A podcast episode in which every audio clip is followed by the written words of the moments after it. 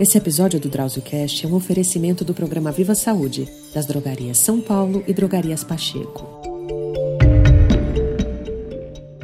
Olá, esse episódio do DrauzioCast é um oferecimento do programa de relacionamento Viva Saúde da drogaria São Paulo e drogarias Pacheco. O câncer de próstata é o segundo tipo de câncer mais comum nos homens, atrás apenas do câncer de pele que não seja melanoma. É também o segundo que mais mata, mas não precisava ser assim. A maioria dos pacientes consegue um bom desfecho quando a doença é precocemente detectada e tratada. Por isso, o rastreamento é tão importante. A recomendação é iniciar os exames para diagnóstico precoce do câncer de próstata a partir dos 50 anos. Mas essa indicação pode ser um pouco diferente para pessoas que têm risco mais elevado de desenvolver a doença. Nós vamos ver quais são. Muitos homens relutam em fazer o acompanhamento necessário por constrangimento. E, por incrível que pareça, é um constrangimento por causa do toque retal, o que é uma grande bobagem. Né? Não tenha vergonha de se cuidar e de preservar a sua saúde. Quem vai conversar com a gente sobre esse tema é o Dr. Leonardo Seligra Lopes, é médico urologista, especialista em andrologia e reprodução humana e o Leonardo é também diretor de comunicação da Sociedade Brasileira de Urologia de São Paulo. Seja bem-vindo, Leonardo. Obrigado, Drauzio, obrigado pelo convite. É um tema realmente muito importante, muito relevante, né, para a saúde masculina como um todo. E vamos ver se a gente consegue aí dar todas as informações necessárias possíveis. Então vamos começar, Leonardo, falando sobre os fatores de risco. Quem é que tem risco mais alto de vir a desenvolver câncer de próstata? Bom, o câncer de próstata, né, ele é uma doença que acomete os indivíduos conforme o envelhecimento, né? Então, os homens, conforme o passar da idade, começam a ter um risco maior de desenvolver o câncer de próstata mais ou menos a partir dos 50 anos. Fora isso, a gente tem que se preocupar com algumas populações específicas, né? A gente não sabe muito porquê, mas os afrodescendentes têm um fator de risco aumentado para desenvolver o câncer de próstata e também os pacientes, os indivíduos que são obesos. Então, a obesidade também tem um papel importante no cenário do desenvolvimento do câncer de próstata. Agora, quem teve familiar na, com câncer de próstata, né? Então, um primeiro grau muito mais evidente tem um risco aumentado em até duas vezes, ou se teve mais de um familiar, pode aumentar ainda o risco em mais de cinco vezes de desenvolver câncer de próstata. Então, esses são os principais fatores de risco que a gente tem que ficar atento.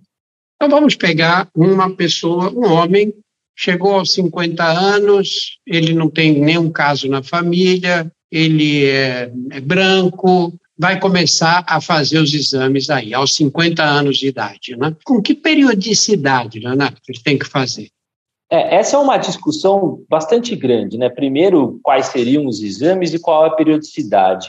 A recomendação que hoje a Sociedade Brasileira de Urologia tem considerado é que isso seja avaliado muito em relação aos fatores de risco, né? Então, essa população que tem o fator de risco presente, inclusive, a gente recomenda que vá mais cedo, né? Procure o atendimento para o rastreamento precoce a partir dos 45 anos. E a periodicidade vai depender bastante Dessa questão dos fatores de risco, então quem tem fator de risco é muito importante que faça o acompanhamento uma vez por ano, mas quando os exames mostrarem uma baixa probabilidade de desenvolvimento do câncer de próstata, a gente pode esperar até aí, eventualmente, que esse acompanhamento seja feito a cada um ou dois anos, não necessariamente todo ano, dependendo dessa avaliação inicial dos exames. E aqueles é, pacientes que têm vários casos na família. Tem pai, o avô, um tio com câncer de próstata, e ele quer saber: será que 45 anos está bom ou eu devia começar antes ainda? É, essa também é uma informação bastante importante, né? Hoje a gente já entende a relação da herança genética, né? Temos estudados alguns marcadores genéticos importantes relacionado a essa relação familiar do câncer de próstata e existem alguns exames possíveis que podem ser realizados, exames de sangue genéticos, para identificar fatores de risco, até o próprio gene relacionado ao câncer de mama, né, o BRCA, já foi aí significado como fator de risco aumentado para câncer de próstata. Então, eventualmente, essa população que tiver esse gene presente, às vezes a gente até indica uma recomendação de início mais precoce. E quais são os exames de rotina? Aparece uma pessoa no seu consultório e fala: Olha, eu fiz 50 anos agora, quero começar a fazer os controles. Quais são os exames? Inicialmente, né, como toda na medicina, a gente precisa fazer o que a gente chama de exame físico, né? E esse exame físico, no caso da próstata, é o exame de toque retal que você comentou, né? O toque da próstata. A parte ruim é que a, o toque retal, para identificar alguma alteração na próstata, e a gente procura o quê? Procura alguma nodulação, algum endurecimento da próstata, um aumento da próstata, mas esse toque retal não conseguimos sentir a próstata toda. Então a gente associa um exame de sangue, né, que é chamado exame do PSA, e na alteração de um ou de outro, a gente dá o segmento do acompanhamento desses pacientes. Hoje a gente já tem até uma conduta que ainda não está totalmente validada, né, por conta de custos, que é a gente começar a fazer também uma ressonância magnética da próstata quando a gente identifica um, ou o toque ou o PSA alterado para poder seguir para o próximo passo aí, que seja na suspeita de uma doença, fazer a biópsia de próstata, que daria aí sim o diagnóstico definitivo de câncer. E por que, que é tão importante assim fazer esse diagnóstico precoce? Essa é a principal mensagem, né, Drauzio? Porque uh, o câncer de próstata, ele é um tumor que a gente chama de silencioso, né? Inicialmente ele não traz nenhum sintoma para o paciente, então é a parte ruim da questão relacionada ao câncer de próstata, mas quando a gente consegue fazer um diagnóstico precoce, a gente dá uma chance de cura do câncer para mais de 90% das vezes, né? Então, indicando o tratamento adequado para cada tipo de paciente, a gente tem uma chance muito alta de cura. E por isso que é importante esse diagnóstico precoce que infelizmente não dá sintomas e por isso o rastreamento é tão importante. Quando você encontra um PSA alto, as pessoas em geral se assustam, não é? Acham que estão com câncer de próstata. Explica essa questão do PSA alto ou PSA normal. É importante a gente lembrar né, que o PSA, esse exame de sangue, é relacionado a qualquer alteração na próstata. Então, a próstata é um órgão sólido que pode acontecer de ter uma infecção, uma inflamação, além do próprio aumento benigno da próstata. Né? Eu costumo dizer que todos nós, homens, se sobrevivêssemos a mais de 100 anos, todos teríamos a nossa próstata aumentada. E isso não necessariamente está relacionado com uma doença maligna. Então, a alteração do exame de sangue do PSA pode indicar tanto essa inflamação ou infecção, que a gente chama de prostatite, quanto a um aumento benigno da próstata, a hiperplasia benigna de próstata ou ao câncer de próstata. E por isso que a gente acaba tendo que lançar a mão da ressonância e depois da biópsia para dar esse diagnóstico de certeza. Você tem uma discussão na urologia de que o PSA talvez leve a muitas biópsias desnecessárias. Né? Você vai lá, faz um PSA, dá elevado, biopsia próstata e não havia nenhuma alteração importante que fosse considerada maligna. Né? Como é que você vê essa discussão? Essa é uma discussão bastante relevante, né? porque isso traz impacto não só para o próprio paciente, né, em relação a ser submetido a procedimentos por vezes que poderiam ser evitados, mas muito relacionado ao custo da saúde como um todo. Né? A gente tem que entender que alguém paga a conta quando a gente indica algum tipo de tratamento ou algum tipo de exame. O que a gente tem que levar em consideração é que a utilização do PSA foi um divisor de águas na, no câncer de próstata. Quando a gente começou a utilizar o PSA, a gente conseguiu reduzir o número de diagnósticos em casos muito avançados, já com metástase, com a doença avançada. Isso foi muito importante. Mas, ao mesmo tempo, a gente aumentou o número de diagnósticos. Eu acho que a gente tem que fazer, e como a recomendação, tanto da Sociedade Brasileira de Urologia, como das sociedades urológicas internacionais, é que esse rastreamento seja bastante focado nessa população de risco, identificar bem aquele paciente que pode também, apesar de não estar na, na, no fator de risco presente, ter um, um, risco possível. Então, aqueles indivíduos entre 50 e 70 anos também conversar e discutir bem a questão do risco e benefício, né? E nesse cenário, o paciente participa dessa decisão, sabendo do, do benefício que ele pode ter ou dos riscos que ele tem em relação a fazer uma biópsia ou não, a fazer uma ressonância ou não. Então, acho que a gente não pode é, demonizar tanto assim, né, o rastreamento. Eu acho que o rastreamento ele não tem que ser em massa. O rastreamento oportuno é importante, mas também esse rastreamento direcionado. Então, acho que é, a gente não pode ainda demonizar tanto assim, não fazer os exames como algumas sociedades preconizam. Leonardo, tem muitos homens que dizem: ah, não, eu não faço exame porque eu não estou sentindo nada. E nós sabemos que o câncer de próstata inicial tem uma evolução silenciosa, a pessoa não sente nada mesmo. Né? Quando os sintomas começam a aparecer, é porque a doença está mais avançada. Né? Nesse caso, que tipo de sintomas deve chamar muito a atenção dos homens? É, sem dúvida, os principais sintomas estão relacionados aos sintomas urinários, né? A maneira como o indivíduo está conseguindo urinar o jato ficar mais fraco ou ter algum tipo de desconforto ou dor para urinar, eventualmente a presença de sangue na urina ou a sangue ou sangue até na ejaculação, no esperma, também é um sinal possível de doença avançada mas eles podem também estar relacionados ao aumento da próstata, né? E por isso que é importante procurar logo um atendimento para fazer esse diagnóstico diferencial que a gente chama. Doenças ainda mais avançadas podem dar sintomas relacionados a outras, outras situações, como uma dor óssea, por exemplo, por causa de metástase, doença já fora do órgão da próstata. Então, são sinais importantes e o principal fator que a gente tem que levar em consideração é que quando a gente faz diagnóstico desses pacientes com sintomas, a grande maioria deles realmente já está numa situação mais avançada, o que dificulta o tratamento e diminui as chances de cura. É importantíssimo você levar em consideração os exames preventivos, mesmo que não sinta absolutamente nada, porque pode acontecer de quando você sentir, a doença já está numa fase avançada que não é mais curável. Né? E, e Fala um pouquinho agora da hiperplasia prostática, que é o aumento benigno da próstata, né? que vai acontecendo com os homens à medida que envelhecem. Né? Muita gente, quando vê que a próstata está aumentada de volume, já pensa que está com câncer de próstata. É e, é, e é bem importante diferenciar isso, né?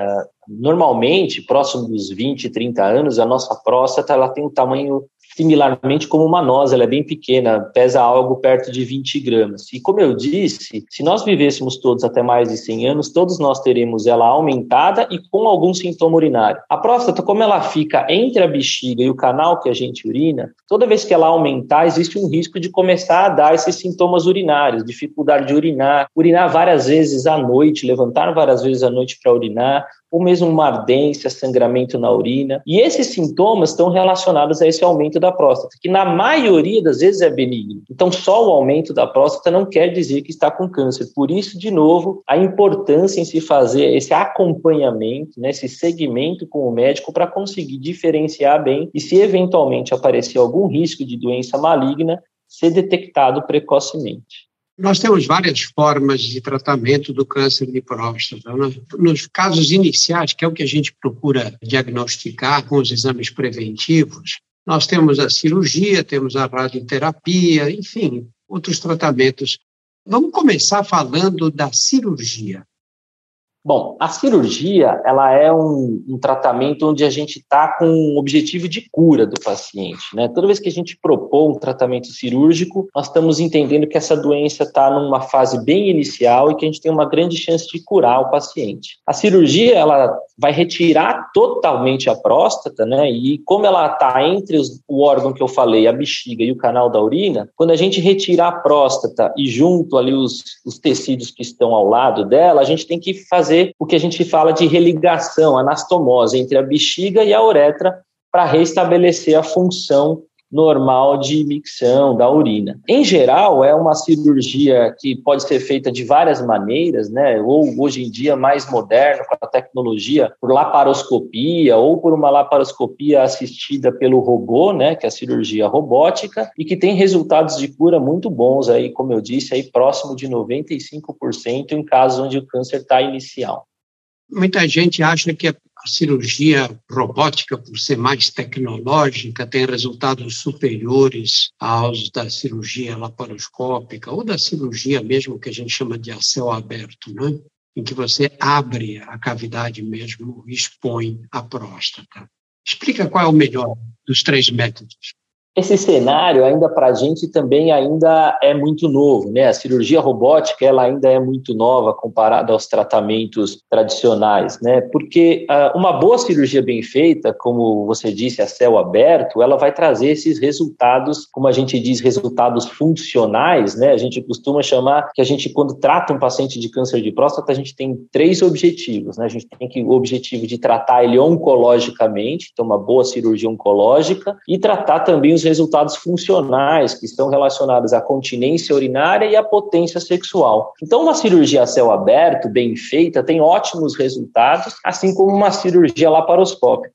O benefício da cirurgia robótica hoje, ele está sendo, começando a avaliar por conta de uma melhor visualização, né, e talvez um pouco de melhores detalhes nessa questão dos resultados funcionais em relação à continência urinária, em relação à potência sexual. Mas ainda hoje não está bem estabelecido que é muito melhor uma cirurgia robótica. Então, quem fosse tratado por uma cirurgia a céu aberto ou laparoscópica está sendo muito bem tratado e não tem diferença em relação à parte oncológica. E a radioterapia? Nós temos eh, várias formas de irradiar a próstata nesses casos iniciais, não é, Leonardo? Sim, a radioterapia também é uma opção, né, principalmente para aqueles pacientes que por algum motivo não podem passar por um procedimento cirúrgico, né, algum problema de saúde mais grave, ou até eventualmente algum paciente que se recuse a passar por uma cirurgia, a radioterapia também é uma opção de tratamento, com índices de cura também próximos a 90%, mas se diagnosticado precocemente. Radioterapias mais modernas, inclusive, têm menos efeitos colaterais que radioterapia de antigamente, então muita gente também confunde por conta de ter passado por uma radioterapia há coisa de 20 anos atrás. Os sintomas relacionados ao tratamento por radioterapia hoje são bem menores, né? Mas a gente tem que lembrar que a radioterapia, a gente não tira a próstata como um todo, então existe um risco um pouquinho maior de se voltar a ter algum problema depois da radioterapia, mas é uma opção para casos iniciais e sim deve ser discutido aí os diversos métodos existentes. É, acho que a vantagem, você quando faz a cirurgia, se tiver por azar uma recidiva no local, se a doença voltar no local, você pode fazer radioterapia. Né? E no caso de irradiar, você não poderá mais fazer uma cirurgia. Por quê? É, na verdade, o que a gente sabe é que quando o câncer de próstata começa a ficar mais avançado, às vezes a gente tem essa opção da combinação de tratamentos, né? E fazer uma cirurgia com uma radioterapia. Quando a gente vai fazer uma cirurgia depois de um caso de um paciente que fez uma radioterapia, a cirurgia fica muito mais difícil, ela fica muito mais complexa aumentam as chances de complicações relacionadas a sangramento, a dificuldade das questões funcionais, como eu disse, né? Um paciente que vai ser submetido à radioterapia e passa por uma cirurgia tem mais chance de ter incontinência, mais chance de ter impotência. Então é sempre preferível, né, fazer uma cirurgia em pacientes que não passaram por radioterapia e ainda assim, se tiver um tratamento complementar a ser feito, a gente pode usar ainda tratamentos como bloqueio hormonal, né, e ainda evitando assim complicações cirúrgicas em casos pós-radioterapia. E fala um pouco agora das, das sequelas né, da cirurgia da radioterapia. E o que mais assusta os homens, que é a impotência sexual, além da incontinência urinária, claro. É, essa questão funcional das sequelas do tratamento, ela existe para os dois tipos de tratamento. Tanto a radioterapia quanto a cirurgia podem trazer sequelas tanto da impotência quanto da incontinência. A incontinência urinária ela acontece em menor proporção, né? menos de 10% dos pacientes vão ter uma queixa de perda de urina e menos de 3% vão ter queixa de perda de urina grave, né? Mas a notícia boa é que mesmo esses pacientes, né, eles podem ter uma recuperação aí depois até de um ano da cirurgia e se precisar existem tratamentos adequados para se corrigir essa perda urinária e a gente pode melhorar a qualidade de vida desses pacientes depois disso. A impotência já é um caso um pouco mais complexo, porque ela vai acontecer numa maior porção né, de homens, então ela pode acontecer em até 80% das vezes depois de uma cirurgia, e isso que é a preocupação maior dos homens. Mas é importante dizer que quando a gente trata o paciente numa fase inicial, a gente também pode diminuir esse risco de impotência para menos de 20%. É lógico que depende de como era a função sexual do paciente antes da cirurgia, mas casos iniciais, em geral, a gente consegue preservar melhor os nervos né, durante a cirurgia e fazer com que essa qualidade da potência sexual fique melhor. Mas também uma boa notícia é que depois que a gente opera, a gente tem possibilidade de tratar essa impotência do paciente de diversas maneiras, quer seja com medicações ou até casos cirúrgicos, e isso também ser uma melhora na qualidade de vida como um todo depois do tratamento. Então, como eu falei no começo, aqueles nosso objetivo é, tanto oncológico quanto funcional, o paciente precisa entender que a gente também está preocupado com isso e que ao longo do tratamento a gente vai dar atenção para tudo. Leonardo, eu tive um paciente que fez a cirurgia da próstata e ele começou a ter muita dificuldade de ereção e foi colocado uma prótese. E ele, que era um homem de 60 e tantos anos, ficou tão satisfeito com o resultado que ele disse: se eu soubesse que era assim, tinha colocado essa prótese aos 25 anos. Os resultados são bons assim, desse jeito? É, a, os índices de satisfação com prótese peniana são realmente muito altos. Até porque o que acontece muito em relação às queixas sexuais tem muito mais é, problema com a parte psicológica do que com a parte física propriamente dita, né? E esses tabus relacionados ao bem-estar da relação sexual ele aos poucos vão sendo quebrados. Então, é realmente os pacientes que a gente implanta prótese, e, e isso são a maioria deles, fica muito satisfeito principalmente porque permite com que ele tenha aí uma qualidade de vida. Então é, é assim mesmo. Lógico que a gente tem os riscos cirúrgicos, né, de um implante de prótese, isso deve ser conversado com os pacientes, mas a maioria deles realmente fica bastante satisfeito. E para a gente encerrar, nós estamos falando aqui de diagnóstico precoce do câncer de próstata, não é? Pessoas que têm que fazer receber esse diagnóstico mais cedo possível, que é para poder ser tratado com resultados excelentes. Né? E a prevenção mesmo, para aqueles que ah, eu quero diminuir o risco de, eu, de um dia a ter câncer de próstata. Como é que ele pode fazer? Quais são as medidas que ele deve adotar? Perfeito. Né? No, no cenário de câncer de próstata, infelizmente, a gente é, não tem muito evento preventivo, porque quando a gente fala de fator de risco, ser homem, ser negro ou ter algum familiar com câncer de próstata são coisas que a gente não consegue evitar. A única coisa que a gente consegue evitar talvez esteja relacionada à obesidade e ao estilo de vida saudável como um todo. Então, controle do peso, alimentação saudável, entender que as doenças crônicas como, como um todo causam um estresse, né? A gente viu aí no cenário que a gente passou de pandemia o quanto é importante estar com diabetes controlado, pressão controlada, colesterol controlado. Então, tudo isso é onde a gente consegue tentar promover qualidade de vida e prevenir doenças, como no caso do câncer de próstata. Então, é qualidade de vida, hábitos saudáveis, dieta e exercício físico. Leonardo, muito obrigado por tantas respostas e com esse esclarecimento todo a respeito do câncer de próstata. Né? Eu gostaria de agradecer né, aqui o convite para participar do podcast e mais uma vez dizer à população para que não tenha medo, né, não tenha preconceito e se preocupe com a sua saúde em relação tanto a cuidados gerais e qualidade de vida, mas também com a detecção precoce. Foi um prazer participar com vocês aqui. Obrigado. Muito obrigado a você, Leonardo. Esse episódio do DrauzioCast foi um oferecimento do Programa de Relacionamento Viva à Saúde da Drogaria São Paulo e Drogarias Pacheco. No nosso portal você encontra mais de 100 episódios do DrauzioCast. Eles versam sobre os temas mais variados. Conheça também os nossos outros podcasts. Porque Dói, Saúde Sem Tabu e outras histórias. Todos estão disponíveis nos principais agregadores. Esse episódio do DrauzioCast é um oferecimento do programa Viva Saúde, das drogarias São Paulo e drogarias Pacheco.